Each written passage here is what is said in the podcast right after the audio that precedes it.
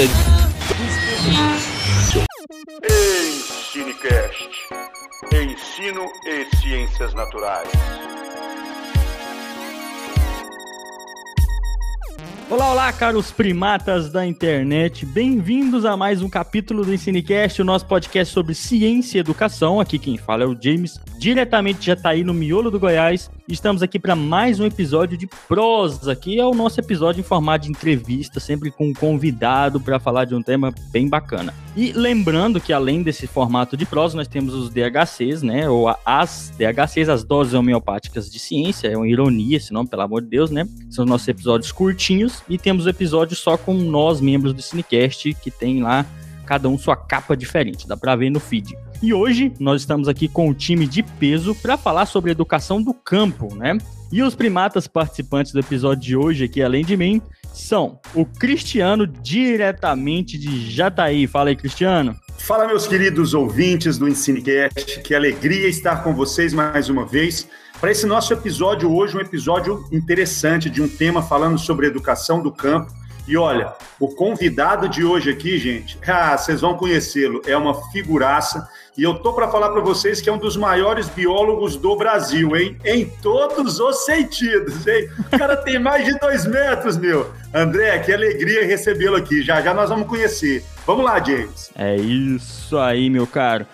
O Fernando não veio hoje, né? O Fernando anda sendo a vergonha desse podcast. O pessoal vai até esquecer dele. Você é a vergonha da profissão! Mas diretamente de Goiânia, né? Ele que tá parecendo um ermitão aqui no vídeo pra gente, o Marlon. Fala aí, Marlon. Lula livre! Vou falar nada não, né? Vou falar nada sobre isso aí não, porque todo mundo já sabe meu posicionamento em, em relação a isso, né? Não posso falar Lula 2022. Hum, principalmente aqui nesse podcast, não vou falar isso não. Olha a Bom, olha a Bin aí. Outra coisa, pessoal, esse negócio do, do, James já começar falando que é time de peso, isso é uma indireta ao, ao fato de eu ter engordado 5 quilos. Não vem com esse negócio não, viu, James? eu tô esperto aqui. Mas bom dia, boa tarde, boa noite, pessoal do Ensinecast. Ótimo! Estamos aqui com o André Rodrigo, que eu acho que vai dar um show, porque ele, como diz o Cristiano, né, um cara que é grande, sempre dá um, show de um espetáculo de maior idade. Eita! Isso aí, pessoal. Evelino é também matou aula hoje, Evelino também. Vocês dois tá complicado, hein, Evelino e Fernando? Mas o nosso convidado especial, diretamente dos Cerrados Rupestres das Minas Gerais, né, a terra dos diamantes, né, Diamantina, o nosso convidado André Reck. Dá um oi pro pessoal aí, André. Oh, boa tarde, pessoal. Que alegria estar com vocês aqui. Muito obrigado pelo convite. Vai ser uma satisfação a gente poder dialogar um pouco sobre essa experiência da, da educação do campo a partir das ciências da natureza, né? Muito obrigado pelo convite. Fico muito feliz de poder estar com vocês. Bom demais da conta. Hoje eu tô me sentindo pequeno aqui, né? Pessoal de altura aqui para esse episódio. A lembrar que todo mundo aqui tem quase dois metros, com exceção de mim e da Sandra, que tá aqui escondidinha aqui, participando com a gente.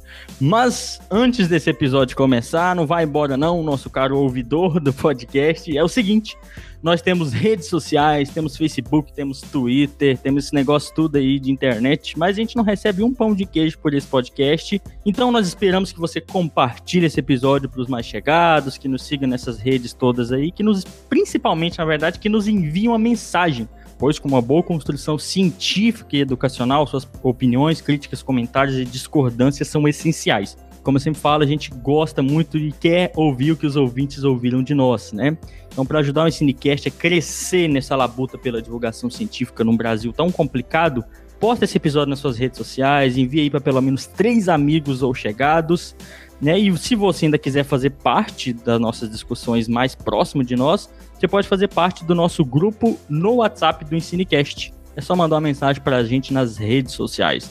E sem mais embromação, né? Bora pro episódio.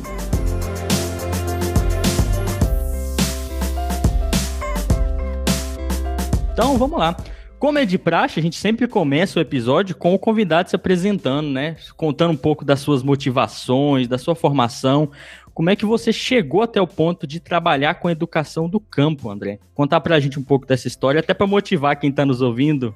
Bom, eu nasci eu vou começar a apresentação dizendo quando eu nasci, vai demorar um pouco, mas Eu nasci no, no, oeste do Paraná, uma região é, extremamente agrícola, né, da segunda geração, da, depois da colonização do oeste do Paraná, então eu não participei do processo de derrubada das matas, mas sou filho de pais que tiveram nesse, envolvidos com esse processo, né, com a deflorestação do oeste do Paraná. E cresci no, na agricultura, na roça, né, uma família, né, agricultura familiar, e vim a morar na cidade depois que as escolas do campo no Paraná, as escolas que ficam nas comunidades rurais, foram fechadas, uma política de nucleação, né, que é a junção de escolas em áreas cada vez mais urbanas, até que foram todos os estudantes movidos para a cidade. Então, sou né, é, minha vida é permeada por esse processo de migração do rural para o urbano. E aí eu vim a fazer a faculdade de Ciências Biológicas em Dourados, no Mato Grosso do Sul. Depois fiz o mestrado, fiz licenciatura, né? Depois fiz o mestrado em Botânica lá em Manaus e o doutorado em Ecologia lá na Unicamp. Quando eu estava no terminado mestrado, eu tive muita dúvida entre estudar os processos educacionais ou estudar os é, processos evolutivos, né? Tinha uma questão assim entre uma contribuição pedagógica, teórica, ou uma, até uma questão pessoal de entender é, é, a evolução, os mecanismos evolutivos. É, eu venho de uma formação que tem uma, uma, uma, uma parte muito religiosa né, da, da infância, então entender evolução e, e, esses processos relacionados com a evolução era algo que me, me inquietava até como uma questão de vida. E acabou que eu fui fazer então o doutorado em ecologia. Depois terminei o, o doutorado, foi no processo do doutorado que a gente teve a oportunidade de, de organizar o livro de polinização, que é uma das referências em português hoje, né, para quem estuda reprodução de plantas e, e, processos associados. E fui fazer o pós-doc em Uberlândia com o professor Paulo Eugênio, então, no, no, doutorado trabalhei com a professora Marley Sazima, no mestrado com a professora Mar, Maria Lúcia Abse, lá no IMPA. E aí, no, durante o pós-doc lá na UFO, surgiu a oportunidade de prestar essa vaga em Diamantina. Já existia esse projeto de vir para uma universidade mineira desde, desde mais tempo, desde quando a gente tinha um, um coletivo de amigos muito forte na, durante o doutorado em Campinas.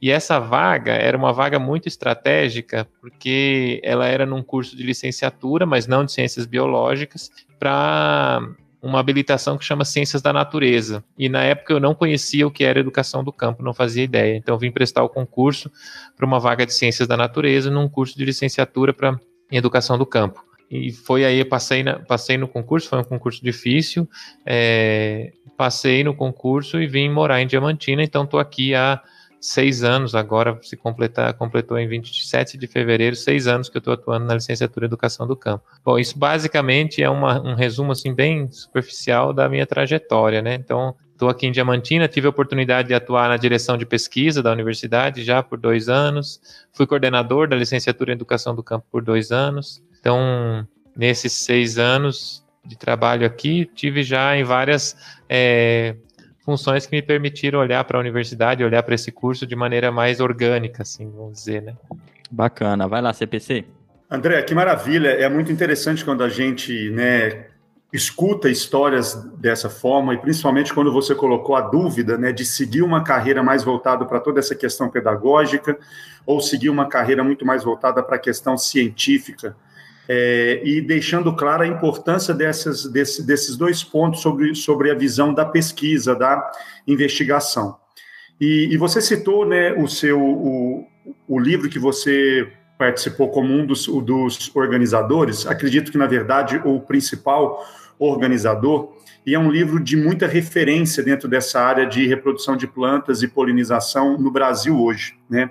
Quer dizer, você teve uma formação em, em nível de mestrado e doutorado muito ligado a essa questão da pesquisa científica sobre processos evolutivos, né, sobre plantas especificamente. Como que foi esse processo de adaptação sua com toda essa visão, né, de ciência de produção para é, o, é, o que você falou de se adequar a essa situação de um curso voltado para uma linha muito mais de formação de profissionais para se ensinar algo é, que é muito mais próximo deles, né? Educação do campo ela tem algo muito interessante que é uma aproximação da universidade à vida daqueles discentes. É isso mesmo, André? Eu estou falando besteira ou é, e como que foi esse, essa sua adaptação?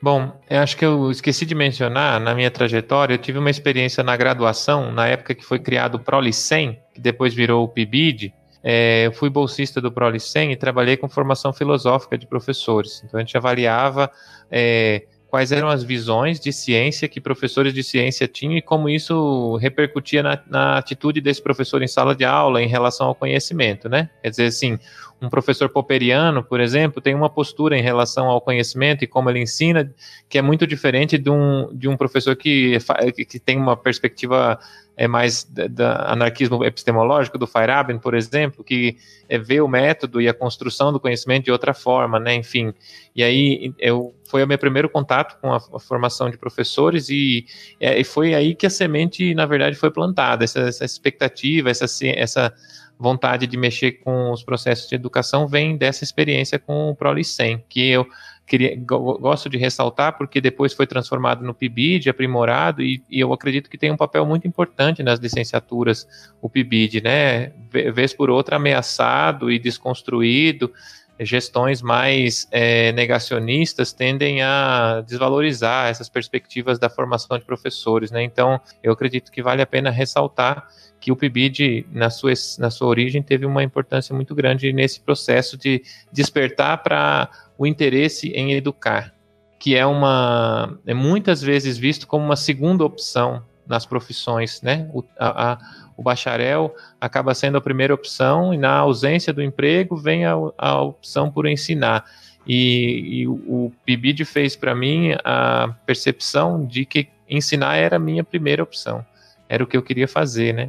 Então, é, depois, essa atuação que eu tive na área de pesquisa básica, ela criou para mim as ferramentas para estar na universidade, né? Então eu olho para essa experiência mais como a possibilidade de estar tá aqui, de, estar tá na universidade e ensinar. É, eu já tive experiências de pesquisa com os meus alunos na educação do campo, mas à medida que a gente for desenvolvendo o raciocínio de como funcionam os cursos de educação do campo, vai ficar claro que isso é, uma, é um desafio muito grande, porque os alunos não estão onde a universidade está. Né? Então a gente não tem um aluno presente aqui, eu preciso desenvolver um processo de pesquisa com um aluno que não está presente. É quase como que a gente está vivendo na pandemia com os nossos alunos, né? Você orientar um aluno de pesquisa, sendo que ele está na casa dele e a, a, casa dele fica numa comunidade rural, que tem um acesso mais precário à internet, enfim. Mas, por um outro lado, ele está onde a ciência acontece, né? Ele está onde a vida acontece. Então, ele está no campo, vamos dizer assim, né? Ele está... É é, não está na área urbana precisando se deslocar para desenvolver a pesquisa, no caso, no meu caso, que trabalho com pesquisa de campo, né? Mas é, dentro da universidade, eu tive a oportunidade de ser credenciado num programa de pós-graduação que chama é, Estudos Rurais. O Estudos Rurais é um programa que desenvolve pesquisas interdisciplinares, então é onde eu também tenho me desvirado, assim, me reconstruído, né, reinventado sobre como produzir ciência dialogando com outras áreas do conhecimento, né? E, e, eu acho que tem fortalecido muito essa convicção de como atuar, inclusive na educação do campo. Na, na educação do campo, eu preciso deixar claro que eu dou as disciplinas da área da área técnica. Eu dou genética e evolução, ecologia, ecologia política, é, fisiologia animal, essas disciplinas que são da nossa formação como biólogo, como, como licenciado em ciências biológicas, né? Eu não dou disciplinas que são da, da, especificamente da formação de professores, da área pedagógica, né? Mas vocês vão ver, na medida que a gente dialogar, que a construção do curso de licenciatura em educação do campo, ele, ele, ele precisa acontecer com todos os professores em diálogo, senão não tem proposta. Então, é, eu também discuto e, e, penso e me desviro com as, com as, me debato, na verdade, com as questões da, do ensino o tempo todo, porque é, é uma, é, o fenômeno educacional da educação do campo é uma coisa única, né? Não é possível dar as minhas disciplinas em, em, desvinculado do resto dos colegas que dão as outras disciplinas, né? Legal, André, muito, muito interessante. É, então, assim, fica claro para a gente que essa adaptação foi uma coisa bem natural, então, né? É, essa construção, ela veio, você citou o Prolicem, né? Na, é, o Prolicem ainda existe, pelo menos aqui já aqui já está aí na UFJ, nós temos o Prolicem ainda, nós temos a Bolsa Prolicem, temos o PIBID e ainda temos agora a residência pedagógica. Então, são projetos né, que visam esse despertar, e é interessante a gente ouvir que é, algo na sua graduação fez com que você direcionasse, né, não às vezes é, é, conscientemente, mas que te jogou agora em uma situação que a sua adaptação foi muito, muito mais fácil a tudo isso, né? Sim, eu só queria ressaltar que isso não vem sem custos. Assim, é, abrir mão de, de, desenvolver pesquisa exclusivamente na área específica da minha formação tem um, um, custo claro com relação ao impacto das pesquisas que eu desenvolvo, né? É, das possibilidades que eu consigo de articulação, porque tudo é tempo, né? É, o tempo que eu estou pensando sobre as diversas questões, ele é uma economia do tempo, se a gente pensar. Ele é dividido entre todas as atividades, né? Então, eu acho que depende. É, é, tem um custo na medida em que demandou de mim uma flexibilidade, de uma, uma mobilização das estruturas mentais, eu queria dizer. Eu queria citar o autor, tem um autor que fala isso, né? Mas assim, de você se colocar num processo aberto. Vamos ver o que vai aparecer. É, muitos profissionais eu vejo que têm uma dificuldade enorme de se integrar nessas lógicas, porque justamente o custo é, é, é direto. É possível você medir o impacto da, da sua dedicação a esses processos na sua produtividade, na sua capacidade de orientação, enfim, de uma maneira geral, né? Mas eu, eu acredito muito no, na função social da universidade. Então, atuar na, na, perspectiva da educação do campo é também contribuir com a reparação de um prejuízo histórico. E aí a gente vai além da, da função de ensinar para uma função que inclui, que educa, que amplia o horizonte da função da universidade. E aí isso é muito satisfatório. Assim, eu, eu me é, realizo muito fazendo isso, porque me sinto muito mais útil, né, nesse contexto, do que seria se tivesse desenvolvendo as pesquisas de ponta com alunos específicos num curso específico e numa universidade específica, inclusive, porque optei por não ir para outras instituições depois que concursei aqui, né.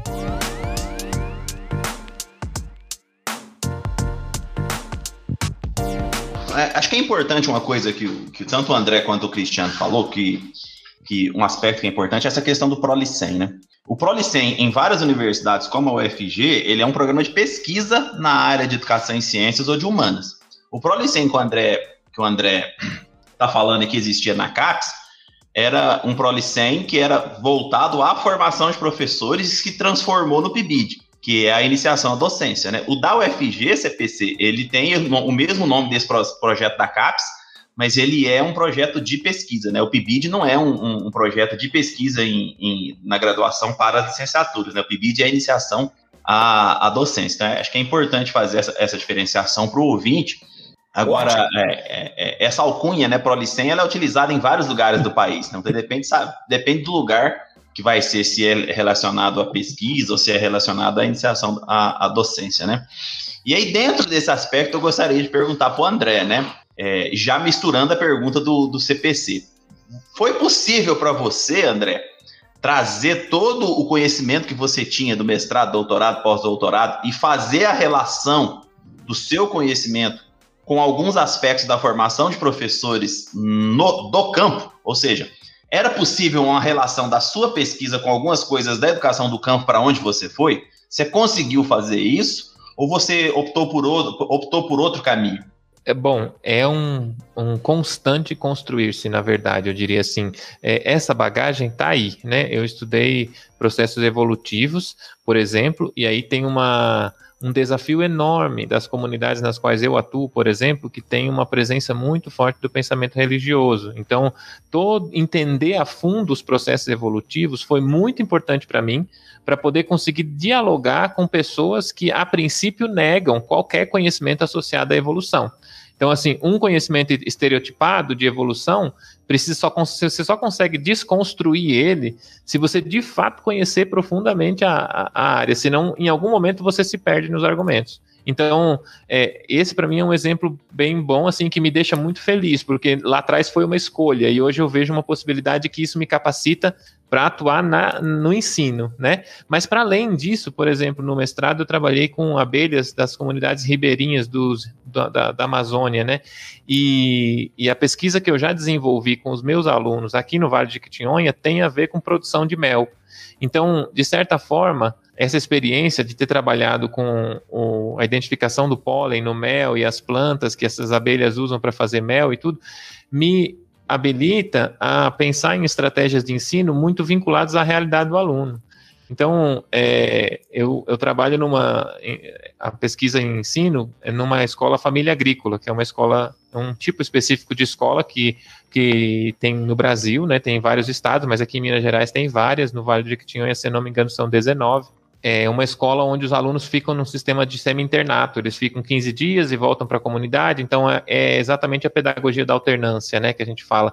O aluno mora na escola 15 dias, mora na comunidade 15 dias, e nesse ir e vir entre comunidade e escola é que se dá o processo de aprendizagem da escola, né, então tem, um, tem ferramentas na escola específicas para isso e tal, mas esse aluno ele não precisa sair de casa para estudar, por exemplo, ele, a, a, atividade de vida dele está integrada com a atividade de escola, né? Ele contribui com a família contribui, e está na escola ao mesmo tempo. Então, ele, e, e, as atividades que ele desenvolve com a família são matéria da escola.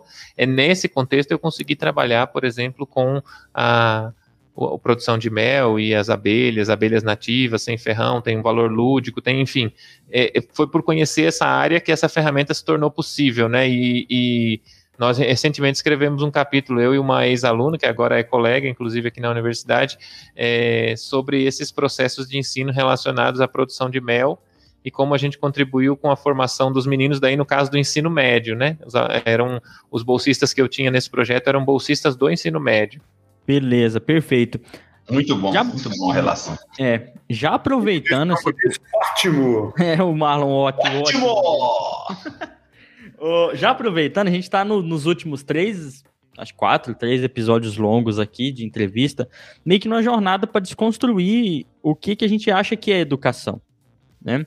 Quando a gente fala educação e é um algo que está permeado no senso comum, as pessoas pensam em escola tradicional, em educação formal, né? E aí quando a gente, a gente sabe que educação é muito, muito mais que isso. E eu queria saber do André, né? Quais os pontos principais que diferem a formação em educação do campo das outras licenciaturas? Até para a gente diferir mesmo o que, que é essa educação do campo para o pessoal que está em casa, né? E quais as vantagens e desvantagens da metodologia de alternância, né? A formação desses educadores no, do campo. Duas perguntas aqui capciosas já. Bom, primeiro eu queria dizer assim que na minha concepção, né, eu tenho pensado muito sobre isso comigo mesmo, assim, mas eu, eu acredito que a, a, educação é um processo afetuoso de transformação do mundo. Por que, que eu falo isso? Porque é, não acredito que a, que a relação educacional possa ser de fato transformadora se ela não for afetuosa, né? Se não houver confiança nessa, nessa relação professor-aluno. E se a gente pensa assim, por exemplo, se torna absurdo dizer que a escola ensina e a família educa. Porque uma escola que não educa não, não cumpre sua função de ser escola, porque é, não transforma, não, né, não emancipa, né, não, não torna o sujeito independente para agir no mundo.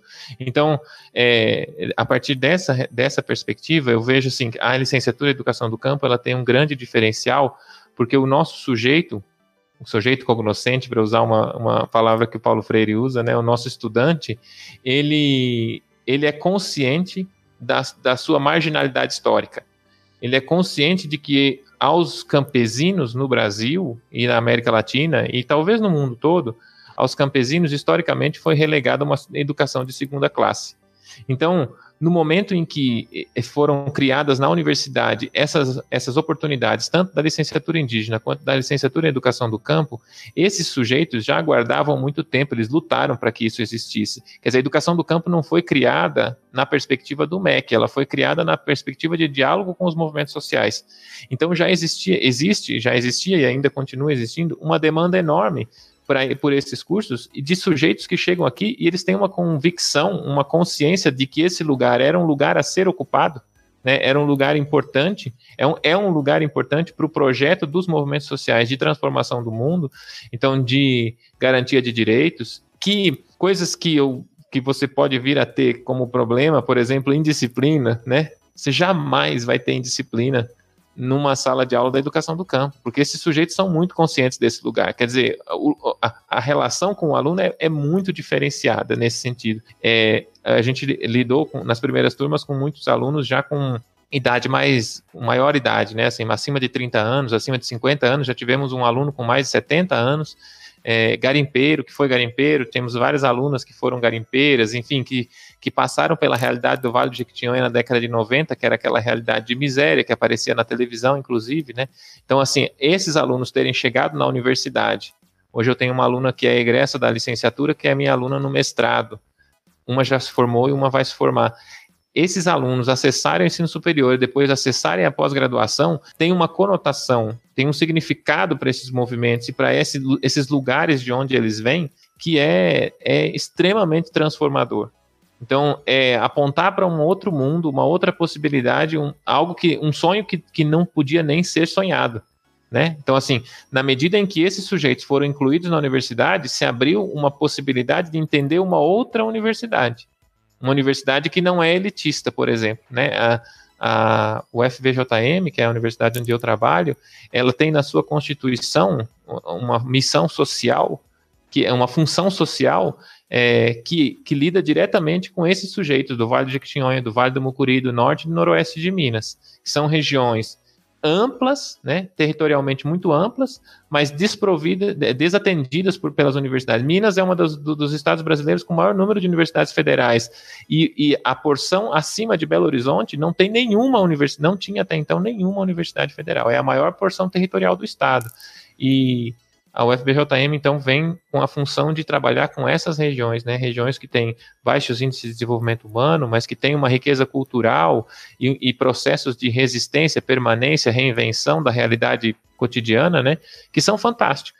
É, a gente ter a oportunidade de emergir nessa realidade, é, to, no, na licenciatura em Educação do Campo, nós temos essa coisa, né, de que nós trabalhamos na universidade por um período, os alunos vêm até a universidade, permanecem aqui, e depois a gente vai até as comunidades visitar as experiências que estão acontecendo lá nas comunidades, e aí se reúnem grupos de, de cada região, né, em, em cada núcleo de alternância, e, e nessa realidade a gente conhece o dia a dia dos nossos alunos, né, as comunidades onde eles moram, as atividades que são é, o, seu, o, seu, cotidiano, né? O que, que, são, que, que, que são os problemas de cada comunidade, o que, que são as alegrias, o que, que são as festas, o que, que são as riquezas culturais, enfim, são é uma, uma possibilidade de um diálogo com a realidade do aluno muito mais próxima, eu vejo, né? E que enriquece muito, porque as minhas aulas passam a ter os exemplos vindos da própria realidade, porque o projeto pedagógico da licenciatura em educação do campo, ele assume essa, esse componente freiriano de vinculação direta com a realidade. Então, para nós, não é possível fazer educação sem partir da realidade do aluno, né? Que, assim, é fácil de falar isso, né? Mas na prática é muito difícil, porque até algumas das comunidades dos meus alunos têm 800 quilômetros. Quer dizer, uma universidade que garante um acesso a todas essas regiões é um custo altíssimo, né? Assim, não é alto se a gente pensar no quanto se investe num prédio de um curso de, sei lá, farmácia, né? Ou, ou que seja qualquer prédio da universidade, né? Então, assim, não, o que nós gastamos é irrisório. Se a gente pensar no salário que pagam aos nossos representantes aí para cima nos níveis hierárquicos superiores da República, né? Ou para o pessoal do é Exército. É, ou que, enfim. Mas é riquíssimo. Então, assim, é, nesse sentido, existe um diferencial porque a relação professor-aluno é muito mais próxima, porque o aluno vê no professor um, uma, uma porta, uma possibilidade de acesso a, a inúmeras possibilidades na vida. É, existe uma relação de respeito profunda, assim, para muitas das comunidades onde eu já fui, eu, eu fui com aquele carro de placa branca, o primeiro carro governamental que chegou na comunidade. Então, assim, você imaginar que você chega lá representando o Estado, eu nunca pensava isso, mas isso é realidade, porque o pessoal dizia, esse é um carro de placa branca, né? Ou é fiscal, ou é, né? O que, que essas pessoas vêm fazer aqui? Então, é, é uma loucura, né? Uma vez eu tive numa comunidade onde o, o pai do aluno, né, dormi, a gente dorme, eu faço questão de dormir na casa dos meus alunos, né? Porque eles gostam muito que a gente durma na casa deles, assim, fazem questão de nos receber muito bem e nos recebem muito bem, e, e é uma alegria para mim poder é, viver e conhecer a realidade da de como funcionam as casas, relações pai e filho, a relação entre os irmãos, a relação com os animais, com a natureza, tudo isso para mim é matéria de, de ensino, né? Então conhecer tudo isso também é capacitador para mim. Mas eu tive na casa desse aluno e o pai dele dizia assim: "Olha, professor, eu nunca imaginei que meu filho fosse ir para a universidade, mas depois de ver o professor dele na minha casa, eu não consigo ficar sem derramar as lágrimas. Então, assim, é emocionante, né? Porque você sente que, trans, que aquela realidade ali é transformadora para aquele sujeito, né? Assim, a gente, de fato, assume um componente social da universidade muito forte, de estar tá na realidade do dia a dia da vida, né? André, não, fantástico, cara. A, o meu questionamento ia, ia por esse lado, e você já conseguiu descrever isso de uma maneira além de, muito, de muita clareza, de, de uma forma muito bonita. Né? Quando a gente lê um pouco de Paulo Freire e entende a importância dessa relação próxima dentro desse processo de educar, a gente consegue perceber que o caminho tem que ser por esse lado. É o que você falou, sem afeto, nós vamos criar muitas e muitas arestas, e essa aproximação ela não vai acontecer. E você descreveu é, um pouco do que eu ia te perguntar sobre essa metodologia da alternância, né? Eu queria te perguntar um pouco dessas é, da, da parte prática mesmo, como que isso funciona. E você destacou de dormir na casa dos, dos próprios alunos e tal. E aí eu vou eu vou mudar um pouco esse meu raciocínio, tentando colocar a seguinte questão: a gente sabe muito bem o quanto que o meio acadêmico ele é vaidoso e ele e, e, a gente sabe o quanto que o egos, que, o, que, que os egos, né, de determinados professores, pesquisadores, é, é, gigantesco. Como que é essa questão? Como que é essa aceitação de outros professores, de outros colegas que compartilham espaço acadêmico, mas muitas vezes não fazem a mínima ideia de toda essa dinâmica da prática dessa alternância, porque o aluno ele tem que vir, mas vocês têm que ir até eles. E é mais ou menos quanto tempo que, que dura isso, André? Você vê alguma desvantagem dentro dessa metodologia? Eu queria um, é, entender um pouco mais, até para que o nosso ouvinte possa saber, na real, como que acontece isso daí, né? Sim. É, bom, uma grande é, sacada que a minha universidade teve, algumas universidades tiveram na época da criação desses cursos, foram criados 42 cursos de licenciatura em educação do campo nas universidades brasileiras, não todas federais, né, algumas é, estaduais, enfim, outras universidades também, institutos federais, é que vieram 15 vagas. No nosso caso, nós temos duas habilitações.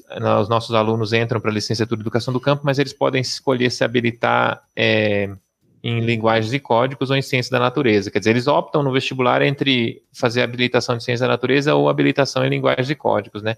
Eles recebem uma formação conjunta, que é essa área, a, formação pedagógica das disciplinas do conjunto da, da, psicologia, filosofia, antropologia, sociologia, essas, essas disciplinas que estão é, mais ligadas às humanidades e ao ato de ensinar, né, e depois recebem com um conjunto de professores do curso as formações específicas das áreas. Né. Então, nós tivemos a, a, alegria aqui de que a equipe de 15 professores foi contratada exclusivamente para a licenciatura de educação do campo. Outras universidades fizeram de outra forma, contrataram professores nos seus departamentos e esses professores ofertam aula na licenciatura em educação do campo. Isso é uma dinâmica mais complexa, porque no nosso caso, por exemplo, nós estamos é, primeiramente dedicados a esse curso. Quer dizer que eu não posso dizer que eu não vou viajar por exemplo, para o tempo comunidade, porque eu sou um professor da licenciatura de educação do campo, viajar para a comunidade faz parte da minha atribuição docente, né?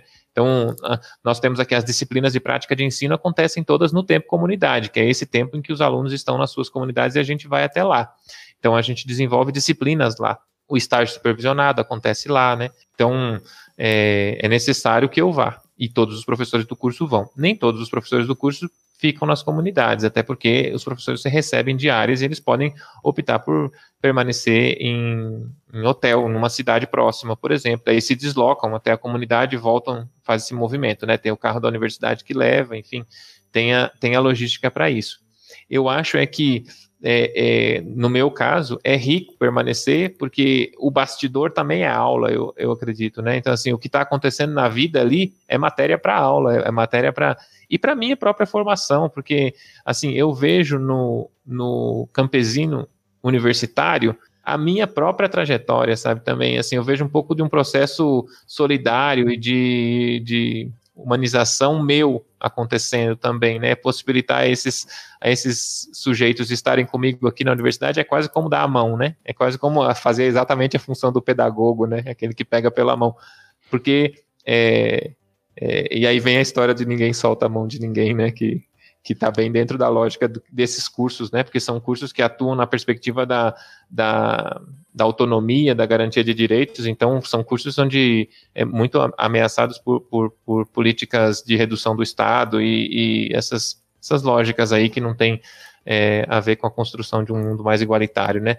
Mas é, então o tempo universidade, que é o tempo que a gente diz que o aluno permanece aqui na universidade, ele dura mais ou menos 35 a 40 dias. Então, durante esses 40 dias, os alunos vêm a Diamantina e permanecem aqui na universidade. Então, a universidade ou aluga locais para eles pernoitarem ou a, a, disponibiliza as vagas na moradia estudantil disponíveis.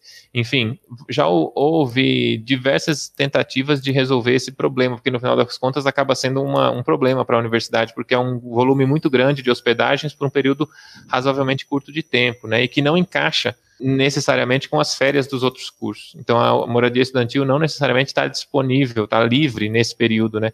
Idealmente encaixaria, mas com as greves, com as pandemias e com essas histórias todas que vão acontecendo, que vão atrapalhando o calendário da graduação, o nosso calendário ele não pode ser alterado, porque muitos dos nossos alunos são professores em exercício em escolas no Vale do Jequitinhonha todo. Então, nós temos que dar aula em janeiro e julho. São 35, 40 dias de janeiro e julho normalmente o mês de janeiro todo e uma parte do mês de fevereiro, o mês de julho todo, uma parte do mês de agosto. E aí eles permanecem aqui. Então, aí a, a dinâmica das aulas, todos os dias, período integral, né? É, com a figura da mística, que é uma figura muito importante para os movimentos sociais, né? Esse momento da mística, não sei se o nosso ouvinte sabe o que é, mas a mística é um momento reflexivo que acontece no, na nossa, no nosso curso aqui se, como, se acordou fazer a mística uma vez por semana. Mas há cursos que fazem todos os dias, tem professores que fazem todas as aulas.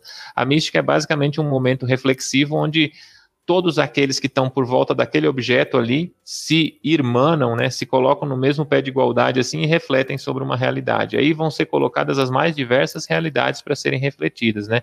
É, e isso tem um poder muito grande de unificação do coletivo. Então, é um elemento de, de formação de consciência de, de grupo, que, é, que eu acho muito importante. Um outro princípio que a gente tem também é a autogestão. Então, os alunos se organizam em, em equipes para dar conta das diversas atividades, porque, pra vocês terem uma ideia, quando eu fui coordenador do curso, eu passei 16 dias no hospital com um surto de intoxicação alimentar que os alunos tiveram, e eram calouros, a maior parte deles não tinha 18 anos, não podiam ficar no hospital sem acompanhante, não tinha maior de idade para acompanhar, e eu era coordenador do curso, então, assim, isso mostra um pouco do que é a dinâmica desse curso também, que ele vai muito além do que a universidade oferece como um processo é, administrativo, né? Porque são vidas que estão ali e são vidas frágeis, que vêm de comunidades, muitos deles nunca tinham saído da sua comunidade antes. Então, de repente, ele está aqui numa cidade que é Diamantina, não é uma cidade grande, tem 50 mil habitantes, mas é uma realidade completamente nova, intoxicado, é, internado num hospital tomando soro. E quem vai lá, né? Quem, quem, aí os pais para chegar aqui leva dois dias, quer dizer, não dá para esperar dois dias para internar o sujeito, né? Enfim, essa dinâmica toda do tempo universidade. O tempo comunidade, ele dura de três a cinco dias, três dias normalmente, a cada encontro. Então nós fazemos em média dois encontros. Vamos um primeiro encontro, e aí nesse encontro a gente tem uma parte que a gente chama de tempo comunidade propriamente dito, que é um encontro com aqueles alunos, a reflexão de textos, é, e, uma, e um segundo momento que é a prática de ensino, que é uma disciplina. Aí, nas práticas de ensino, a cada semestre nós temos um tema, então vai ter sempre um catálogo temático para cada semestre, e aí esses temas, eles são trabalhados com atividades que envolvem uma escola, envolvem um coletivo de pessoas, por exemplo, um, um clube de idosos, uma feira de, de produtos uma feira, né, de produtos agrícolas, aquelas feiras de final de semana que aqui em Minas são muito comuns, muito ricas, né? Enfim, vão ser atividades de, de cunho pedagógico, de, de, transmissão de conhecimento, de construção de conhecimento, né, como a gente queira chamar, mas é, que envolve uma atividade de ensino. Então, caracteriza o que a gente chama de prática de ensino. São atividades práticas desenvolvidas no contexto da comunidade. E aí, essa, essa prática de ensino tem dois encontros, um encontro de preparação e um encontro de execução, que, é, que são os dois momentos em que a gente está com os alunos lá, né? E aí são, a gente tem uma ferramenta que é o relatório global, que é uma reflexão de todo o semestre, que integra o tempo comunidade e tempo universidade, uma, uma ferramenta escrita né, de avaliação. A nota do relatório global conta 30 pontos para todas as disciplinas daquele semestre. Então, é uma, é uma ferramenta conjunta né, de todas as disciplinas. E aí, quando a gente está lá na comunidade também, a gente acaba sempre apoiando, tirando dúvidas de algumas alguns aspectos relacionados à produção do relatório global, embora exista um orientador também definido para cada aluno para desenvolver as atividades ao longo do semestre com relação ao relatório global, né? As disciplinas têm uma carga horária é, presencial, que acontece aqui, e uma carga horária que acontece no tempo comunidade. Para as disciplinas de 60 horas, em geral, a gente tem 12 horas de tempo comunidade e 48 horas de, de tempo universidade. Tem algumas disciplinas que não têm carga horária de tempo comunidade e tem disciplinas que têm uma carga horária menor de tempo comunidade, mas assim, boa par a maior parte das disciplinas tem um conjunto de atividades para ser desenvolvidos lá na realidade do, da comunidade, né? Então, é, que em geral articulam conhecimento tradicional, conhecimento popular, com os conceitos que foram trabalhados naquela disciplina naquele semestre. Muito bacana. Ah, você quer falar aí? O Cristiano perguntou quantos anos de curso são? São quatro anos para se formar, para o estudante se formar, né? É um curso de 3.600 horas, 3.700 horas, e ele existe aqui na universidade desde 2012. Foi no edital de 2012 que foram criadas a maior parte das, dos cursos de licenciatura em educação do campo no Brasil, né? Já existiam algumas experiências piloto desenvolvidas antes de 2012, mas a grande maioria dos cursos que existe hoje vem desse edital de 2012, que foi quando se criou aqui também. Bacana. A Pode falar, Marlon. Quer falar? Pode, pode ir o primeiro? Pode ir o primeirinho? Pode, pode, pode ir. Eu vi, eu anotei algumas coisinhas aqui da fala do André que eu achei é, muito boas. Primeira questão que ele fala é a, a, contratação dedicada, né? Que eu chamo de contratação dedicada, que é o exemplo que aconteceu aqui no, no campus de Goiás da UFG também. A contratação é dedicada, né? Os caras foram contratados para o curso de licenciatura em educação no campo. Então, o André tá certíssimo. Tem aquela desculpa, não, eu não fui contratado para esse curso aí, eu não vou dar aula nesse curso, não. Fui contratado para dar não sei o que em tal lugar. Não é isso, André? Aí evita, evita esse, esse tipo de choradeira. Agora, essa choradeira não existe só em relação à educação do campo, existe relação à educação indígena, a qualquer choradeira universitária. É por isso que eu, por isso que eu defendo contratação, contratação dedicada. Né? Eu, eu sou um defensor da contratação dedicada para todos os cursos, né? Não só para educação do campo. Mas educação do campo, e a fala do André é muito boa nesse ponto, ela é fundamental, né, André? É fundamental. A contratação para a educação do campo dedicada, ela é, na minha percepção, fundamental. Outro aspecto que eu achei importantíssimo na fala do, do, do, do André, né? A importância da interiorização da, do, das universidades, dos institutos, que aconteceu no Brasil nos últimos anos, né? O Brasil é grande demais, gente. Não tem como o, o, você ter um curso em Belo Horizonte e destacar as pessoas. Não, você tem que interiorizar, tem que ser uma universidade interiorizada, os campos interiorizados são extremamente importantes para acontecer o que o André bem relatou. Eu não vou repetir o que o André relatou, né? Foi muito bem relatado aqui. Mas um dos motivos disso é a interiorização, né? O deslocamento do André não é fundamentalmente grande em relação a, a, a outros lugares, né? E a outra coisa que eu achei importantíssimo, né? O André deu um exemplo e a gente, e, e olha, olha só, nosso podcast, ele é utilizado nos vários cursos de licenciatura e de bacharelado, André. É, ele é muito utilizado, né? A gente sempre tem relato de professores formadores nas várias áreas que falam que usam o nosso podcast. Olha aí, pessoal, vocês podem utilizar a fala do André para exemplificar a diferença entre prática de ensino e estágio. Ficou muito claro na fala do André a diferença entre prática de ensino e estágio, gente. É, é isso que a gente vive falando, né? Qual que é a diferença entre prática de ensino e estágio? E a fala do André é muito clara nisso. Né? Prática de ensino é uma coisa, estágio é outra, completamente diferente. É isso.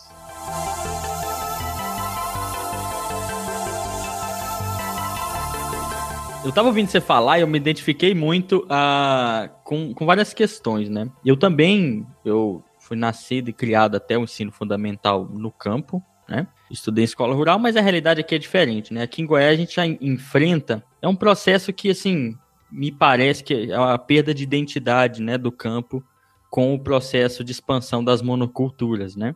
E isso já vem de muito tempo, é claro. E eu queria saber da relação desses cursos de licenciatura com escolas rurais. Pode ser uma pergunta boba, porque eu sou professor hoje em duas escolas rurais aqui de, de Chataí, né? E por mais que haja esse processo em que a identidade do campo vai, vai, vai sendo diluída por esse avanço né, da monocultura e esse processo de, de tentar nuclear as escolas na cidade, mais que essa, essa, identidade vai sendo perdida, eu percebo que há, é uma realidade diferente, obviamente.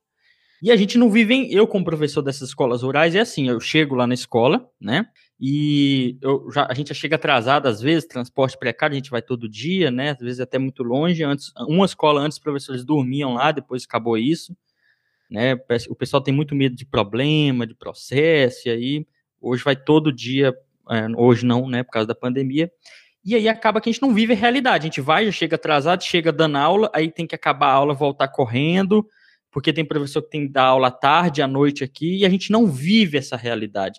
Eu queria saber se há, aí essa liga, é, há essa ligação dos cursos de licenciatura do campo com essas escolas rurais, né, se houver, e se essa ligação, ela, como é que é essa ligação para juntar essas realidades, né? Eu acho que é muito, na minha visão inicial de leiga, que era muito proveitosa, porque aqui eu sinto esse distanciamento de realidade que a gente vive nessas escolas, né, André?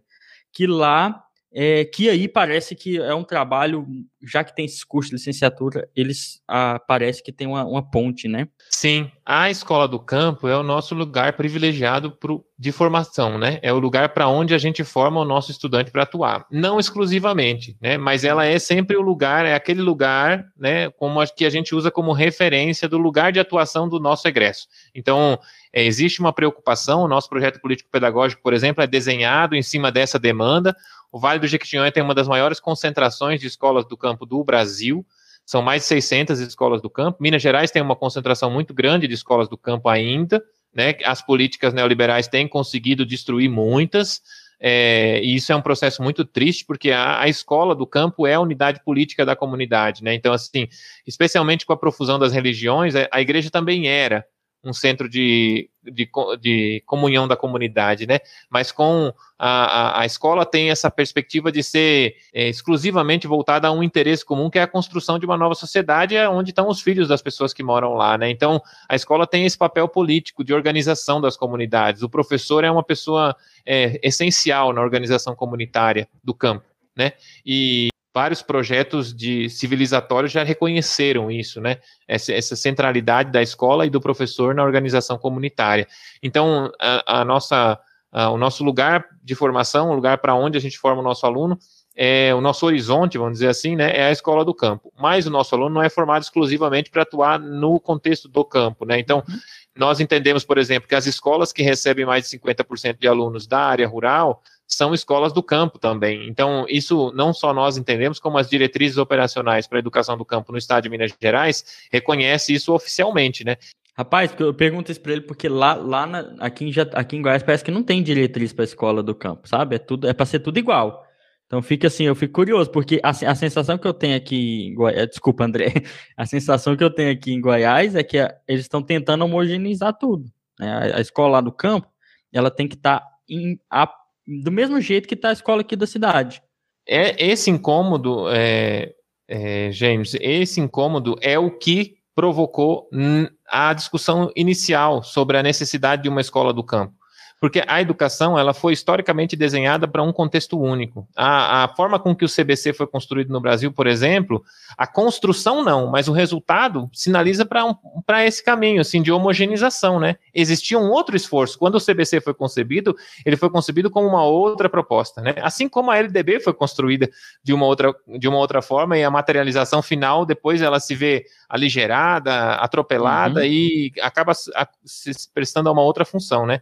Mas essa perspectiva de uma tentativa de educação homogeneizadora, que vem é, verticalizada, né, que vem de dentro de um gabinete para uma realidade que é diversa, é essa realidade que incomodou os movimentos sociais, por exemplo, a pautar a educação do campo. Aí se fala assim, mas é só a educação do campo que precisa ser diferenciada? Não, o processo que a, a o processo que é defendido para a educação do campo é de que toda a educação deveria ser contextualizada. Mas a educação do campo assumiu isso como um projeto, como o um único projeto possível. Então ela faz frente a uma tentativa de homogeneização. A, a escola que se entende educação do campo, que se entende escola do campo, ela, por exemplo, não consegue se desvincular da discussão sobre a posse da terra. Não é possível uhum. discutir educação do campo sem discutir a quem pertence a terra. Né? Então, território sujeito e identidade são, são centrais para a educação do campo. Isso não é uma disciplina, não é uma matéria de geografia, é um tema transdisciplinar que vai passar dentro da organização da escola. Educação ambiental, é possível falar em ambiente numa escola que está na, na, região, na, na, área rural? Quer dizer, tudo ali é, é, é ambiente, é vida, é, é, uso e é oferta, é proteção. Então, é, são outros, é um outro cenário, né? Que permite um laboratório para se pensar numa educação contextualizada de fato. E nisso, nesse sentido, a gente avançou muito, eu acredito. Assim, tem, um, tem uma boa literatura para isso e tem excelentes experiências de escolas que se empoderaram na lógica da educação do campo e fazem a diferença com uma educação transformadora. Você ter uma ideia, uh, os alunos nossos da licenciatura em Educação do Campo aqui têm a, é a maior taxa de satisfação com o curso da universidade. Quer dizer, eles gostam do curso que eles fazem, porque é um curso que, como eles mesmos dizem, trata das coisas da vida deles. Quer dizer, não são coisas da vida deles, são coisas da formação humana, né? São coisas da necessidade de se formar um sujeito contextualizado capaz de ensinar. Mas, é, então, assim, tem uma taxa de evasão baixa, é um curso que tem uma evasão baixa, numa, numa realidade onde licenciaturas em geral têm uma taxa de evasão alta. Né? Nossa taxa de evasão está em torno de 15%, então a média nacional está em torno de 40%. Né? É, então a gente tem um aluno satisfeito com o curso e que permanece estudando. Agora, com a realidade da pandemia, nem sei como esses números estão, né? Esses números são da época que eu estava na coordenação do curso, que eu estou passando para você. Mas, de qualquer forma, então a gente tem. E tem um, um, curso que tem uma procura no vestibular muito alta. Nós chegamos a ser a licenciatura mais concorrida de Minas Gerais. Uma, então, quer dizer, é, é um contingente de pessoas esperando por uma formação que a gente não acreditava que existisse, né? Então, assim, por quê? Porque é uma formação diferente esse, esse aluno ele vai estudar identidade, território, por exemplo, ele entende que aquilo tem a ver com a realidade dele.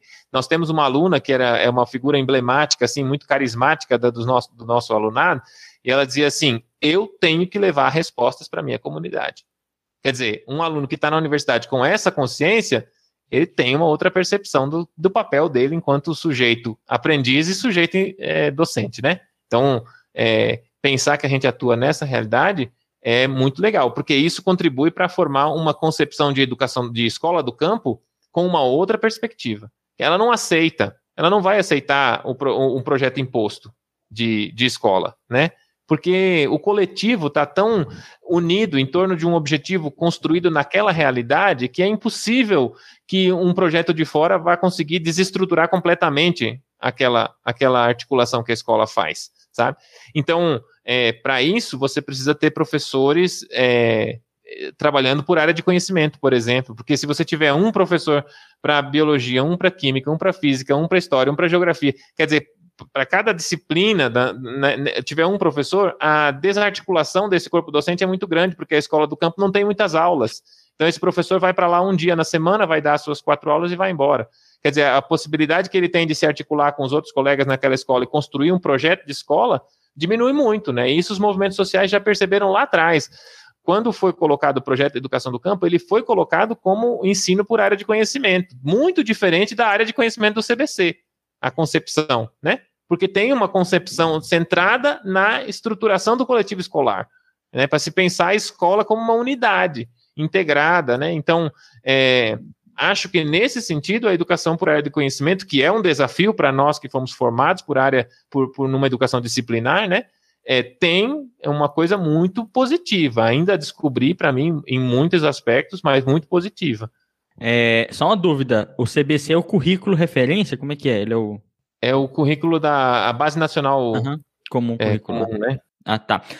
Já aproveitando que você falou Opa, um pouco... Eu tô chamando de CBC, eu tô chamando de CBC, o que na verdade é, é BNCC, né? Ah, é. Ah, agora eu entendi! eu tô aqui, o que que eu fiquei curioso. É que eu dei uma aula essa semana sobre CBC. Vai ter que editar aí, ó, vou gravar. BNCC, depois você copia e cola isso lá no áudio. Põe aquela derrapada, gente, põe aquela derrapada. É, é BNCC, com certeza, não é CBC, não. É a BNCC. Aí, aproveitando que você falou dessa satisfação com os, do, dos alunos com os cursos daí, é, já que você falou que isso não é realidade no, fora do, assim, em geral no Brasil, né, nos cursos de licenciatura, além de uma evasão muito, muito grande, esses cursos são, assim, em geral, mais, digamos assim, desprestigiados, infelizmente. Por quê? eu lembro de uma fala que eu, que eu, que eu, eu fiz licenciatura, né, ouvinte, eu sou licenciado em Ciências Biológicas, quando eu comecei no curso, eu lembro que uma, com uma professora, bacharel, ela falava quase toda aula, gente, mas não preocupa não, vocês não precisam, vocês não, é, vocês não é obrigado a ser professor não, vocês não precisam dar aula não. Eu ficava assim, eu falava, gente, mas eu entrei no curso de licenciatura, eu devia ser professor, depois é, biólogo, né, e não o contrário, biólogo e pode ser professor. E eu ouvia muito isso, e a, gente, como curso de licenciatura, se sentia bem marginalizado nessa, nessas questões, nesses debates, o pessoal ficava falando, ah, vocês não podem ter CRBio, sabe, assim, coisa de jovem acadêmico, mas que mostrava um pouco desse, dessa tradição de desprestigio da, da licenciatura, né? Talvez esse fato seja principalmente oriundo dessa valorização, da desvalorização da carreira docente, né? Professor no Brasil é cada dia mais marginalizado, de certo modo, e mecaniz, mecanizado, digamos assim. Então, quando a gente fala em educação no campo, né, você acredita que esse preconceito com a licenciatura é maior? Já falou um pouco disso, né? Mas uma vez que se trata de um curso de licenciatura, né, e ainda mais com, com grupos sociais que são tradicionalmente excluídos na sociedade brasileira, você acha que esse preconceito existe nessas áreas, tanto academicamente falando, quanto é, popularmente falando? Ah, bom, eu tenho que dizer para você que assim é, nós temos relatos entre os nossos alunos de sofrerem preconceito na universidade simplesmente porque são do meio rural. Sim, inclusive do pessoal da limpeza da universidade. Então, assim, é um preconceito que não vem, não, não tem, não tá, ele está estruturado, ele é institucional, né, estrutural, que eu quero dizer, assim, em relação ao campesino. É, as licenciaturas sofrem um preconceito de uma maneira geral, sim, muito, eu acho que em função do que o Darcy Ribeiro já colocava, de que é, o fracasso da educação não é um acidente, é o próprio projeto. Né? Então, é assim, projeto. a gente tem um projeto de educação precarizada que é mantido porque atende a algumas finalidades, né? Então, é, não acho que seja inocente essa, essa precarização das condições e das condições de trabalho, né, do, do professor e da profissão de, de professor de uma maneira geral, né? Mas então, acho que esse, esse preconceito, de uma maneira geral, ele existe com as licenciaturas, embora os nossos alunos sintam isso muito pouco, porque eles praticamente não convivem com os outros cursos da universidade. O período que eles estão aqui, em geral, é um período que os outros alunos não estão. Muitas vezes sobrepõe alguns dias ou algumas coisas, mas é, é uma, uma, diria que uma situação secundária a do, do preconceito em relação ao fato deles fazerem uma licenciatura. Agora, a, a, os cursos de licenciatura em educação do campo, em, em, algum nível, maior ou menor, cada um deles, eles têm um, a figura de um conselho que é o conselho consultivo, que é um conselho do curso para dialogar com os movimentos sociais de onde vêm os alunos, com as associações de moradores, com os sindicatos, porque no final das contas, para esses alunos estarem aqui na universidade, é preciso uma rede de parceiros articulada, para eles conseguirem, por exemplo, preencher um formulário de vestibular é um desafio. Muitos sindicatos se organizam em mutirão para poder ajudar os alunos a preencherem o, os documentos e fazerem a inscrição do vestibular, fazer o vestibular e ir até o lugar das provas, enfim, tem um desafio com isso. Então, esse conselho consultivo é o lugar onde os movimentos sociais se aproximam do curso e ajudam a, a pensar o curso, né? É com, não sem resistência, viu, gente? A universidade uhum. tem várias figuras de resistência ao funcionamento do conselho consultivo, porque é um conselho onde a sociedade pauta também, né? Pauta e debates. E, e, no final das contas, as decisões do conselho consultivo são referendadas no colegiado do curso. Então, ele é uma figura consultiva mesmo na estrutura, né? Que já mostra, de certa forma, um, um lugar, né? Mas. É, então, nesse conselho consultivo, os movimentos sociais sempre pautam. Eles não querem só licenciatura.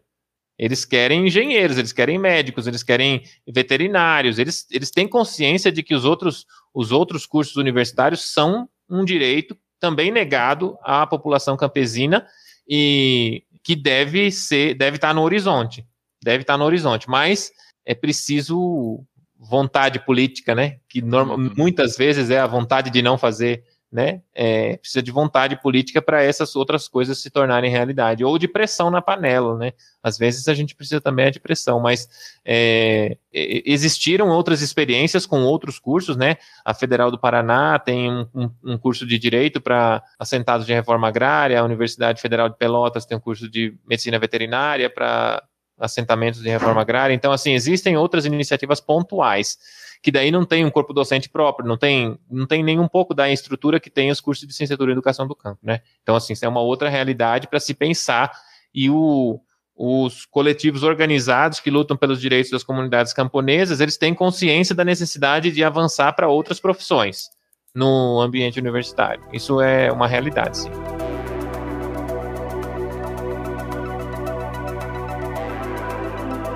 André, maravilha. É, dentro dessa, desse ponto que você falou, né, desse preconceito que é quase que estrutural, principalmente nesse ambiente que até muito pouco tempo a gente nós não tínhamos, né, essa essa essa democracia que se tem hoje, essa participação, principalmente das minorias dentro desse espaço acadêmico. Como que a gente poderia juntos buscar uma maior valorização e como que você enxerga o futuro desses cursos, onde você tem exatamente esse resgate desses conhecimentos mais tradicionais, fazendo com que populações originárias ou populações excluídas historicamente estejam presentes ali dentro.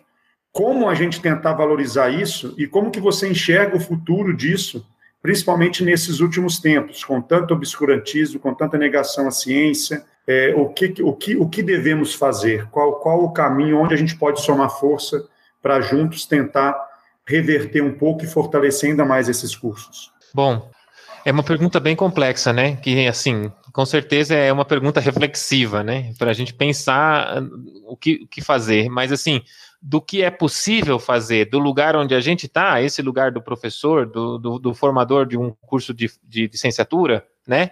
É, acho que existem algumas possibilidades. Do lugar de um sujeito na sociedade organizada aí, de uma maneira geral, acho que existem outras possibilidades, mas eu vou focar nessas que estão relacionadas à nossa prática mesmo de formação, né, de articulação com, com essas comunidades, que eu acho que um, a modificação disso passa pela valorização de fato, é, valorização de fato, estou falando da valorização financeira da atividade docente, mas não só.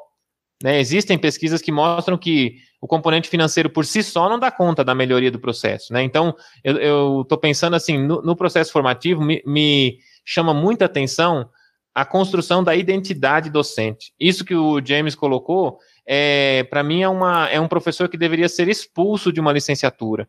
Se um professor que chega num curso de licenciatura e diz que se o aluno não, não quiser, ele não vai precisar da aula, não, pelo amor de Deus, o, o aluno de um curso de licenciatura, ele precisa ser é, construído enquanto docente, ele precisa entender que a, a, a, a, possibilidade de atuação dele é a possibilidade de transformação do mundo a partir das cabeças que ele vai formar. Então, é, para mim que ou você contribui com esse processo e, e ajuda a construir essa identidade, porque alguém identificado com a sua atuação vai atuar de outra maneira. Alguém que acredita no que faz, faz de forma diferenciada. Né? Então, é, alguém que faz isso como uma opção porque não teve aquela que queria, com certeza não vai atuar da mesma forma. Então, se, se para mim, é, é, eu poderia resumir o que eu estou querendo dizer para você de, de, transformação dessa realidade é atuar na construção da identidade docente. Então, assim, a pessoa se reconhecer nas potencialidades que ele tem de transformar o mundo a partir daquilo, porque é, não vai ser por uma questão moral que as pessoas vão tornar a educação um processo mais qualificado, vai ser por, por acreditar nela, por entender que,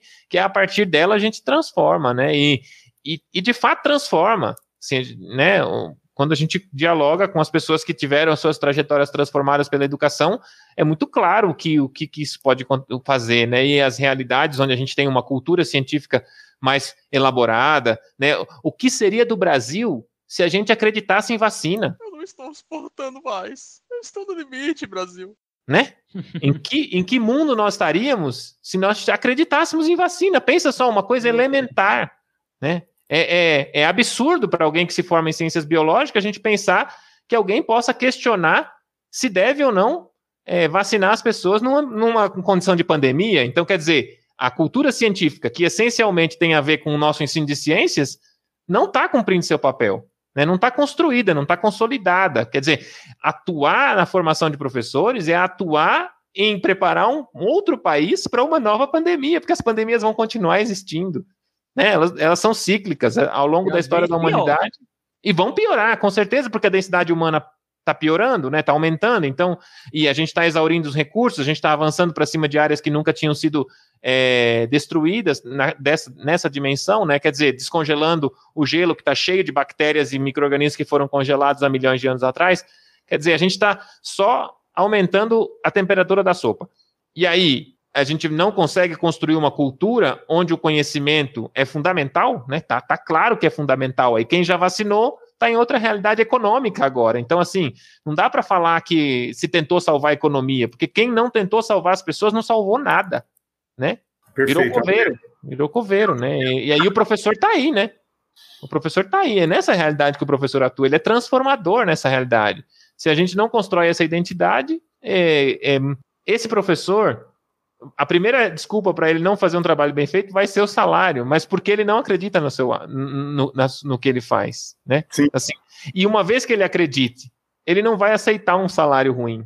Então, assim, é preciso que a gente tenha identidade para poder, inclusive, fortalecer os coletivos de luta pela, pela valorização da profissão, né? Excelente. Perfeito. Essa, essa questão que o André nos trouxe sobre identidade docente é, é, é perfeito, é uma coisa que a gente tem que defender o tempo inteiro. Agora, nós temos um problema, principalmente é, nas licenciaturas de exatas, daí eu não saberia falar mesmo da, da questão da, da biologia, né? Mas, por exemplo, às vezes, o sujeito que escolhe fazer química, ele, ele escolhe fazer química, ele não escolhe fazer licenciatura ou bacharelado, né? E aí ele fala assim, ah, vou fazer química. E aí muitos, muitos dos nossos alunos não sabem a diferença entre licenciatura e bacharelado. Ah, não sabem a diferença entre licenciatura e bacharelado. Aí o cara chega aqui, ele, ele entra no curso de licenciatura, ele acha que ele ia trabalhar na indústria, mesmo com o curso de licenciatura. Ou seja, aí eu tenho que trabalhar nele a questão da identidade docente. Uhum. Se eu não for um professor que faça isso, ele sai daqui do curso de licenciatura sem identidade docente. Ou é. seja, não é um problema só de formação, é um problema do que vem anteriormente, né? Da formação do sujeito. Então, o cara está na sociedade, ele não sabe a diferença entre licenciatura e bacharelado, não sabe nem a, a, função social de um professor, como bem destacou o André, né? Então, o cara não sabe a, a, qual que é a função social do professor. Chega aqui, você fala para ele, ele está tão enviesado que ele se forma em licenciatura e não exerce a profissão, diferentemente da formação social que tem um sujeito do campo. Né? A formação social do sujeito do campo já direciona ele para algum aspecto, né? Um, um, dos, um dos fatores que, que aí o André vai confirma ou não para mim, é uma pergunta. Eu acho que um dos fatores que leva o sujeito do campo a fazer a licenciatura do campo é para fazer a transformação no ambiente dele, né? Para voltar e fazer a transformação no ambiente dele. O que nós não temos nos cursos de química e física, principalmente, né? O sujeito tem formação nenhuma, ele não sabe nem a diferença entre licenciatura e bacharelado. Raros são os sujeitos que escolhem fazer a licenciatura. Raros são os sujeitos. Não, eu escolhi fazer licenciatura. E aí, às vezes, o cara não escolhe, às vezes o cara tá ali balançado, né? Faço, não faço, faço, não faço, encontra a professora do James. Pronto. Aí vai, aí vai por é, água. Mas eu era um sujeito desse que entrou meio sem saber o que, que era a coisa. Eu entrei porque o meu professor de biologia da escola falou: olha, pega a licenciatura, porque se tudo der errado, você pode virar professor. Então já comecei na escola. E aí eu entrei na universidade. E, e eu lembro que já nos primeiros períodos, o, o, o meu professor de Fundamentos Filosóficos e Sócio-História de Educação, grande Ali, ele foi o que deu um, um, um, um, turning point, assim, uma virada na nossa cabeça, no sentido de se reconhecer, sabe? E aí aquelas falas que eu falei para vocês, dessa professora e de outros até, ficaram meio nojentas, sabe? Meio asqueroso, assim, você fala, cara, a gente quer ser professor, e agora você tá falando que, é, que é nosso, isso é um plano B, já a precarização é meio que retroalimentativa, né? Quem sai mal formado disso aí vai para a escola fazer o que fizeram comigo. Entra com plano B, der errado pelo professor.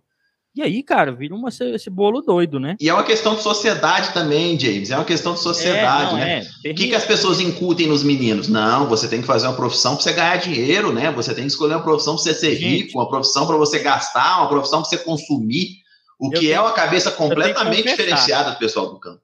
Ô, ô Marlon, mas... Não, só abrindo uma um coisa aqui. Eu não aguento a minha família, de um lado, até hoje eles não aceitam que eu fiz, que eu sou professor, que eu fiz licenciatura ou que eu fiz biologia, né? Eles vão ouvir esse episódio, hein, James? Eles vão ouvir esse episódio, hein? Não sei, se ouvindo não é nada, não. Já cansei de falar para eles. Até hoje acho que eu devo fazer engenharia. Mas, ô James, mas isso, isso é tão interessante porque o André levanta um ponto que é primordial. E dentro da universidade, onde nós trabalhamos, a gente escuta é, afirmações como o problema da universidade são só os alunos. Quer dizer, a pessoa não, ela, ela não entende que ali dentro a importância dela chega a ser muito maior do que o que o aluno dela vai fazer lá fora depois, porque ela forma cabeças que vão formar milhares depois, que vão participar dessa construção de milhares depois. Então, aí que está o grande problema nosso. Então, na verdade, a gente tem é, é, uma responsabilidade que ela é, é amenizada ou minimizada por colegas que estão dentro da academia porque muitas vezes não conseguem enxergar que o maior poder de transformação que ele pode ter é oferecer essa condição adequada de formação para aquele aluno que vai ser um docente da educação básica e vai começar a quebrar esse sistema perverso que nós temos dentro do processo educacional brasileiro. Então, isso é sério e envolve a todos nós, dentro da própria academia. Então, são vários os, o, os parâmetros e vários os lugares onde nós devemos atuar diretamente. E esse é o papel do EnsineCast também. Esse é o papel de alerta, de levar conhecimento, mas de alertar também. Nós, enquanto professores universitários, formadores de professores da educação básica, qual a minha responsabilidade diante de tudo isso que acontece no país hoje? Uhum. Isso é uma reflexão obrigatória. É, uma professora como essa que o James colocou é a primeira que vai lá na escola reclamar do professor que está dando aula para o filho dela quando acha que não está do jeito que ela gostaria. Então, assim, é, é, é, é, vem a mim também o vosso reino, né? Então, é, é, muito uma realidade autocentrada, né? Quer dizer, quando eu usufruo de um serviço educacional, eu quero que ele seja feito de qualidade, mas eu não formo, eu não contribuo para formar um professor que, que goste daquilo que faz, que ame aquilo que faz, que entenda uma função naquilo que faz. É, é, é, é o paradoxo da própria existência, né? É hipócrita no mínimo.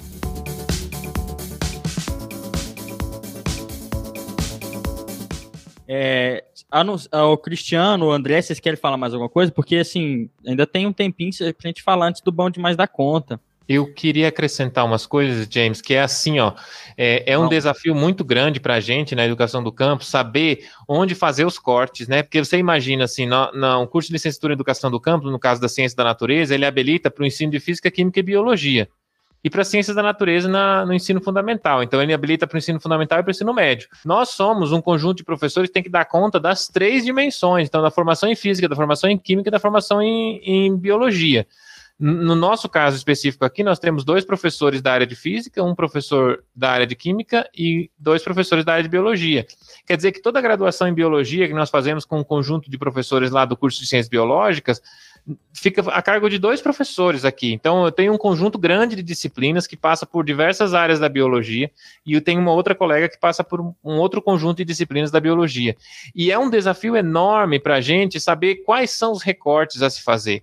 Então, assim, o que, que é essencial para um professor atuando naquela realidade para ele ser capaz de ensinar ciências né, é, a partir dos conhecimentos que são trabalhados aqui na universidade. E de que forma trabalhar? E então, é, eu acho que esse é um grande desafio da formação, desafio técnico da formação de licenciatura em educação do campo, né? Quer dizer, você ser capaz de abarcar esse conjunto tão grande de disciplinas, várias delas não relacionadas à nossa formação específica da pós-graduação, né? Eu, a minha pós-graduação está no, no conjunto da botânica e ecologia, né?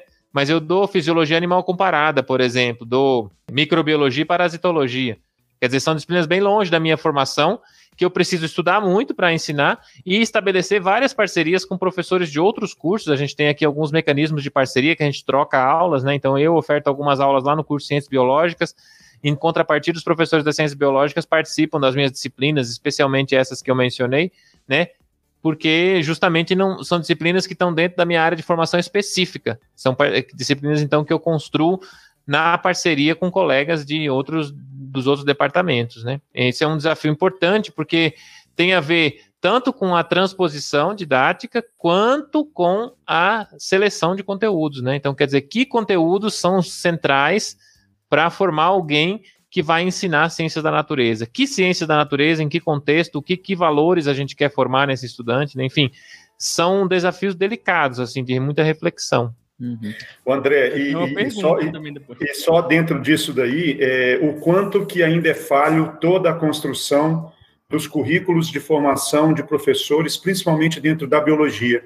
Eu te falo isso porque nós estamos em um processo de ressignificação do nosso curso aqui e fazendo uma transformação de um curso onde nós não teremos mais as disciplinas, Nós estamos construindo a partir de quatro perguntas: como a vida apareceu, como a vida se organiza, como ela interage, como ela se interage com o ambiente. E dentro disso, fazer com que esses, esses conhecimentos se somem, sem dividir isso separadinho em cada uma delas.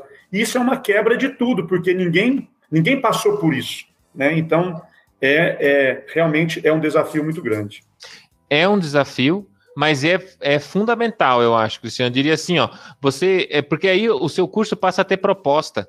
Ele deixa de ser um colegiado de professores que cada um dá sua, suas aulas na sua disciplina e passa a ser um, um coletivo de formação, né? Então, assim, esse aluno tem uma visão de todo.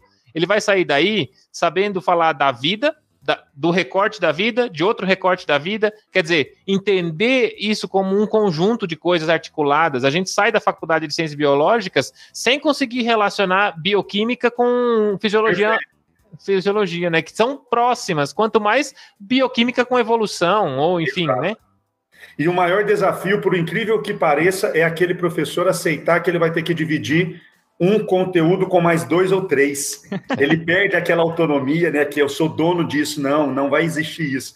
É um desafio, sim. Show de bola. E se expõe, inclusive, né? Sim. Se expõe, porque todos nós temos limites da nossa formação. Reconhecer os nossos próprios limites, expor esses limites aos colegas, dialogar com esses limites e se formar, isso é muito rico. Se a gente tiver abertura epistêmica para isso, é extremamente rico. Faz dar mais, muito mais sentido a nossa ação docente mas lida com uma questão essencialmente do ego, né? Sim, então, assim, eu reconhecer que eu também tem coisas que eu não sei. Quer dizer, quem não tem, né? Muita arrogância admitir que não soubesse, mas enfim. É, eu quero fazer igual o Cristiano e fugir do roteiro. Eu tenho uma pergunta a mais aqui que eu estava pensando conforme a gente falava, né? É, você falou tanto do processo de interiorização dos cursos superiores, até da pós-graduação, que inclusive o curso de pós-graduação que eu fiz no mestrado foi advindo desse processo de interiorização, mas para cidades pequenas, né? E eu que, que vem de né, uma década para cá, aí, no, no, máximo. E eu queria saber qual que é a sua perspectiva agora para esses cursos, ou para essa interiorização, André, tendo em vista esses cortes e esses retrocessos que a gente tem em ciência e educação no Brasil. Você tem medo disso afetar essa, essa esfera que você trabalha e as demais aí relacionadas? Não, isso já afetou, né? Isso já afeta, afeta todos os dias, na verdade, porque o, esses cursos comprometidos com a realidade das comunidades, de fato, eles precisam estar nas comunidades, né? Então, na medida em que você faz um corte do, do, do, do, do recurso de custeio das universidades, que é esse recurso que serve para fazer a universidade funcionando, esse, isso atinge diretamente os cursos de ciência da educação do campo, porque o nosso gasto ele é de custeio ele não é de capital. Nós não temos um prédio, nós não temos prédio aqui na universidade, nós não gastamos 19 milhões de reais para construir um prédio. Nós precisamos, na verdade, de, de 500 mil reais por ano. 19 milhões de reais dá para gente 38 anos funcionando, né? É, levando condições de vida e trabalho para as comunidades. Porque nós precisamos de carro, nós precisamos de diária, precisamos de combustível, precisamos de alimentação para os alunos que não têm condições de se alimentar, precisamos de hospedagem para os alunos que precisam dormir. Então, nós dependemos de um recurso que ele é muito disputado na universidade. É um recurso muito fácil de cegar, é assim, que é um recurso de funcionamento da universidade. É o mesmo recurso que paga a conta de luz, que paga a conta de água, né? Então, esse recurso é o recurso do corte, né? Então, já, já impactou na gente, né? Na, como, como impactou a todo mundo. Agora, quem já tinha construído o seu prédio, por exemplo, os cursos que vieram com o Reúne e construíram seus prédios, esses cursos não vão sofrer de imediato com os cortes de capital, porque já estavam com a estrutura montada. Só que para a educação do campo não existe estrutura montada, existe uma demanda anual de recurso para manter o curso funcionando. Nós não pedimos lá atrás 60 milhões de reais para implantar o curso. Nós precisamos de um recurso que vem todos os anos para garantir que a gente vá até as comunidades, que a gente faça os movimentos de diálogo e tal. Então, é, nós estamos sim na frente de risco do dessa visão mais, eu diria assim, ingênua e, e anacrônica até, né, que já é uma visão do passado de uma universidade como despesa, né? A educação jamais vai ser despesa, educação é investimento, ainda mais num país como o Brasil, com tanto de analfabetos e com a cultura científica tão ainda elementar que a gente tem, né?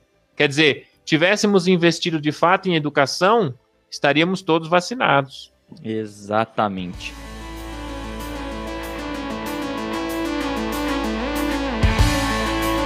Então vamos lá para o final do episódio. A gente tem o quadro aqui, o Bom Demais da Conta, que a gente deixa recomendações, dicas. E por tradição, a gente deixa o convidado para finalizar, tá? Porque o povo já está cansado de nós, então a gente começa. É o melhor para o final. E eu já, eu já vou, vai lá, CPC, manda seu bom demais da conta aí. Vamos lá, James, que ó, que André, eu já vou iniciar aqui agradecendo a sua participação. Como é bom ouvir, né, toda toda essa sua história, toda essa sua empolgação e essa responsabilidade que fica nítida de todo esse processo de formação e de transformação da nossa realidade. Sabemos o quanto essa luta vai ser longa ainda. Não sei se estaremos aqui para colher os frutos, talvez, de uma transformação maior desse nosso Brasil, mas não desistiremos jamais. Então, agradeço muito essa participação, agradeço você ter aceito esse convite. Futuramente, vamos vir falar de outras coisas, vamos falar de de polinização, vamos falar de flores e, de, e desse cerrado maravilhoso nosso. E hoje, James, o meu bom demais da conta, eu vou seguir mais ou menos a ideia aí do Marlon, tá? E não tem como a gente falar de educação, desse afeto e dessa importância toda sem citar Paulo Freire. E aí eu queria compartilhar com vocês esse livro aqui, O Educador, um perfil de Paulo Freire, que esse livro é bem recente, é do Sérgio Haddad, que consegue fazer um resgate bem interessante de todas as principais atividades de Paulo Freire, todo o processo que ele sofreu lá na ditadura, muito próximo de uma grande transformação que o Brasil poderia ter sofrido em 64, quando João Goulart queria tentar colocar toda essa metodologia de alfabetização que Freire desenvolveu lá no Rio Grande do Norte, e a ditadura veio e literalmente aniquilou com tudo isso, né? Então, é, e mais importante ainda, para quem não conhece Paulo Freire, a, a, partir das suas obras, que possam ter uma visão um pouco mais enxuta desse, desse grande pesquisador, desse grande educador, que é um dos mais citados em todo o mundo e desconhecido por nós brasileiros, infelizmente. Valeu, galera! Bom demais, meu caro. Então, é, é, em homenagem aí ao André e, e, ao, aí a temática, eu deixo aqui para vocês a, a, Pedagogia da Esperança, do Paulo Freire, né, que foi uma, uma, uma, revisitação da pedagogia do oprimido, depois de um certo tempo, né, depois que, que, depois que ele volta do exílio do Chile, ele faz uma revisitação da pedagogia do oprimido. Então, é um livro bastante interessante e Paulo Freire, na minha percepção, tem uma ligação direta com as questões do campo, né? Então eu deixo aqui essa, essa questão e deixo também uma música que chama Capinguiné, do Raul Seixas. Essa música, pessoal, não é do Raul Seixas, né? A composição original é de um rapaz chamado Wilson Dragão. E aí ele é baiano e ele fala sobre a, a invasão do campo, né? Como é que as pessoas as pessoas achavam que é, a música falava sobre a trajetória do Raul Seixas. Não. A música fala sobre como a, a, a burguesia invade o campo, né? Como é que ela leva as questões do campo e, e, e atrapalha. Depois vocês ou, ouçam Capinguiné do Raul Seixas e leiam Pedagogia da Esperança do nosso Paulo Freire. Agradeço demais ao André e foi um prazer te conhecer, André. Nossa senhora, vamos trocar mais figurinha aí. Foi, foi um prazer te conhecer e mais, um prazer te ouvir. Um abração para você. Eu vou deixar minha recomendação é, a minha recomendação, meu bom demais da conta para o episódio de hoje é, é um pouco diferente, né? É, infeliz, infelizmente, né, não é um bom demais da conta, né, para deixar bem claro. Essa semana a gente perdeu um ouvinte, tá? Quem está no, nos ouvindo, ela fazia parte do grupo do WhatsApp, a Ana, e ela saiu do grupo do WhatsApp tem umas duas semanas, tinha sofrido um acidente que voltaria logo. Infelizmente, ela não voltou e ela saiu do grupo elogiando o podcast, sabe? Isso é meio marcante pra gente. A gente queria deixar aqui um pouco da memória, né? Deixar um pouco, rememorar ela um pouco nesse episódio, para homenageá-la, como ouvinte também, é claro. E como uma pessoa que fazia parte das nossas discussões, mandou crítica, sabe? Participativa, e isso é uma perda muito grande pra gente, tá? Então, fica aqui as nossas a nossa força família, as pessoas próximas a ela que estão nos ouvindo, tá? Felizmente não é um bom demais da conta, mas a gente manda aqui essa lembrança e é tudo que eu tinha para sugerir hoje. Infelizmente não é tão bom no Brasil que não tá tão bom, né? Mas mudando um pouco a vibe, assim, André, qual que é o seu bom demais da conta para o pessoal?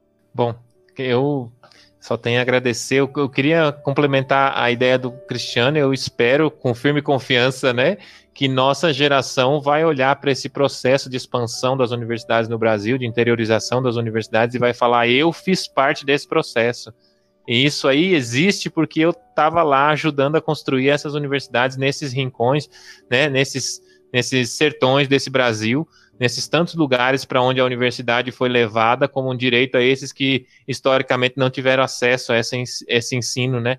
Então, para contextualizar com o período que a gente vive e, e, e, dar uma assim a tônica crítica, né, seguindo as recomendações aí que já vem a Pedagogia da Esperança, o livro também do Paulo Freire que o Cristiano recomendou, eu vou recomendar um documentário que chama Educação Proibida, é um documentário que está disponível no YouTube, né? Em vários canais aí você vai encontrar ele é, disponível para assistir. E eu acho que ele trata muito dessa realidade que a gente está vivendo, né? O processo, a educação é tão perigosa que precisa ser proibida, né? e nós, quero assim, quero realmente acreditar que nós vamos ver esse processo com seus diversos frutos que ainda vai gerar, né? Que já gera, mas que ainda vai gerar, que foi a interiorização do do ensino no Brasil, porque, como diria o Mário Quintana, eles passarão e eu passarinho, né? Eu, nós continuaremos aqui com as nossas sementes para serem semeadas, né? E eles passarão. Sem dúvida é. nenhuma, André. Isso aí, André. Muito obrigado por fazer parte desse episódio com a gente. A, gente é resistência, então a gente tem que resistir o tempo inteiro, né? E ainda mais numa realidade como essa, para a gente colher esses frutos mesmo. Tá? Muito obrigado. Acho que para essa construção do Ensinecast, que a gente vem aí de alguns episódios falando sobre educação, é, e falar de educação do campo é muito mais enriquecedor para construir essa visão de educação como um processo afetuoso para a formação de uma comunidade, né? Não para a formação de indivíduos apenas para um mercado de trabalho, para algo, algo tão específico assim, técnico, infelizmente. Então, a gente está aqui, é muito bom receber você para trazer essa visão da educação como a formação de uma comunidade que tem identidade e valoriza essa diversidade brasileira, né? Que a gente tenta cada vez unificar, como a gente viu no último episódio. Muito obrigado mesmo, André. Eu vou me despedindo aqui. Muito obrigado a quem ficou até o final. Se despeça aí, Cristiano, e depois o André.